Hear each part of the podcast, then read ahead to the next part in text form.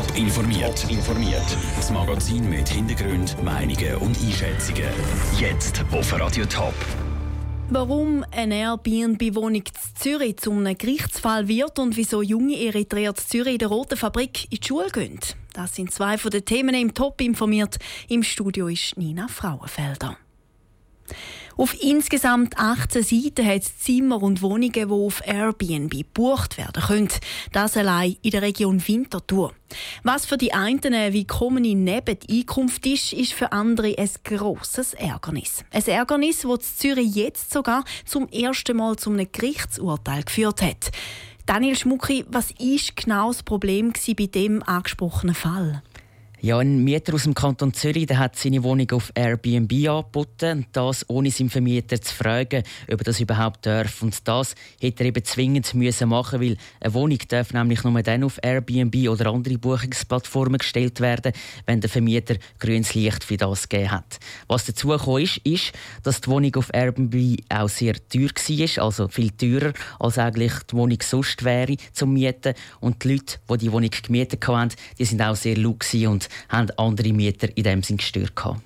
Du hast es angesprochen, der Mieter hat seine Wohnung auf Airbnb gestellt, ohne dass der Vermieter davon gewusst hat. Ähm, was hat denn das jetzt für Konsequenzen? Ziemlich abgegeben, das kann man glaube schon so sagen. Das Mietgericht Zürich das hat nämlich entschieden, dass der Mieter seine Wohnung nicht mehr auf Airbnb oder anderen so Plattformen anbieten darf. Und was für, den, was für den Mieter wahrscheinlich noch schlimmer ist, ist, dass er alles Geld, das er durch die Wohnung, die er auf Airbnb gestellt hat, verdient hat, jetzt abgeben muss, und zwar seinem Vermieter. Danke für die Informationen, Daniel Schmucki. Das Urteil ist rechtskräftig und kann nicht mehr weitergezogen werden. In der Roten Fabrik Zürich sind ausnahmsweise mal kein Theater oder Konzert. Auch die 50 jungen Eritreer haben Schule im Kulturzentrum. Das im Rahmen des Pilotprojekts Eritrean Diaspora Academy. Um was es hier dabei genau geht, das weiss Andrea Blatter. Die Idee zu deren Academy stammt von mehreren Hilfsorganisationen, die auch mit der Stadt und dem Kanton Zürich zusammenarbeiten. Viele junge Eritreer haben nämlich nicht die Möglichkeit, sich richtig in die Schweiz zu integrieren. Und dort soll die Eritrean Diaspora Academy ansetzen, sagt Christian Fischer vom Eritreischen Medienbund. Junge Eritreerinnen und Eritreer, die, wenn sie in die Schweiz ankommen, haben sie zwei Jahre fast keine Möglichkeiten zum Schulbildung machen, wenn sie auf den Ausweis warten Und die Zeit können sie praktisch nicht nutzen mit dem Angebot, das es jetzt momentan gibt in der Schweiz. Und das führt dann eben dazu, dass es am Bahnhof rumhängen und nichts machen. Und das stößt dann auf grosse Kritik aus der Bevölkerung. Welche Schulfächer konkret angeboten werden und wie lange das die Eritrean Diaspora Academy geht, das sind noch offene Fragen, die geklärt werden Ein Schüler von der ersten Stunde ist der Ibrahim. Er erzählt, er würde gerne einen Film über Eritrea und die Schweiz machen. Als Dokumentarfilmer arbeiten würde ihm gefallen.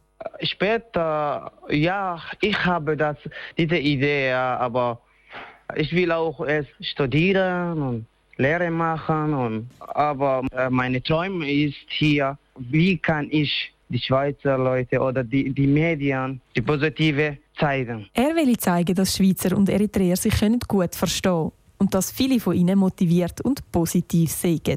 Der Beitrag von Andrea Blatter. Das Wochenende ist der Startanlass zum Projekt in der Roten Fabrik, an der soll dann auch ein Lehrplan für die Zukunft entstehen. Das Projekt Medical Master von der St. Galler Regierung kommt wichtige Unterstützung über.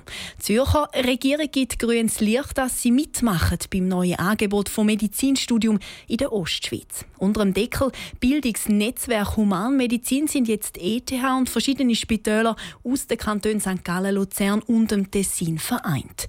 Für die treibende Kraft St. Galler Regierungsrätin Heidi Hanselmann ist Signal aus Zürich ein wichtiges Zeichen. Die freut mich enorm, weil jetzt ist ein weiteres Puzzleteil in dem ganzen Bild zur Erreichung von dem Medical Master wieder eingefügt worden. Ein wichtiges, das uns weiterhin Rückenwind gibt für die Umsetzung. Als nächster konkreter Schritt in dem Medical Master Projekt wird das genaue Programm für Studium ausgearbeitet.